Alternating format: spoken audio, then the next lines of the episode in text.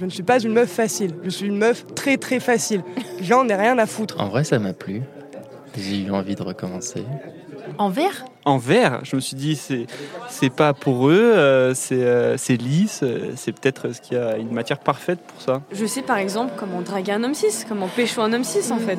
Ah, le. Et en fait, c'est- c'est c'est mon habitude, c'est comme ça que j'ai appris à fonctionner. Euh, je suis un hermaphrodite. D'accord. Alors, qu'as-tu envie de confesser? J'arrive pas à mettre, des- à, à mettre euh, mes doigts dans l'anus. Voilà.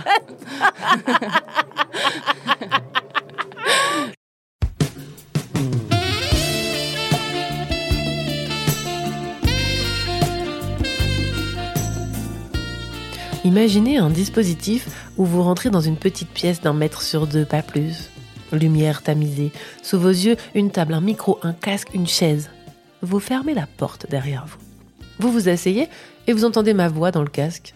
L'isolation n'est pas parfaite, vous continuez d'entendre ce qui se passe au loin.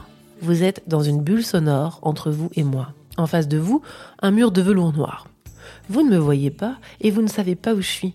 Vous ne me connaissez pas forcément non plus.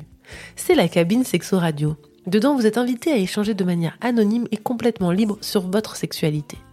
13 personnes ont passé le pas de cette porte en plein cœur d'un festival ardéchois. Des voix anonymes que vous allez retrouver une fois par semaine tout au long de votre traité sur la radio libre de Vivi.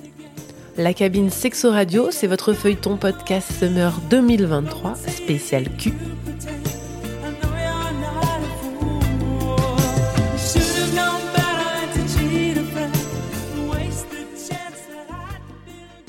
J'ai été payée pour euh, le regarder et lui dire de se taper tout seul. Des fois, je lui donnais des petits coups de pied de loin, mais je le regardais se taper tout seul. La radio libre de Vivi.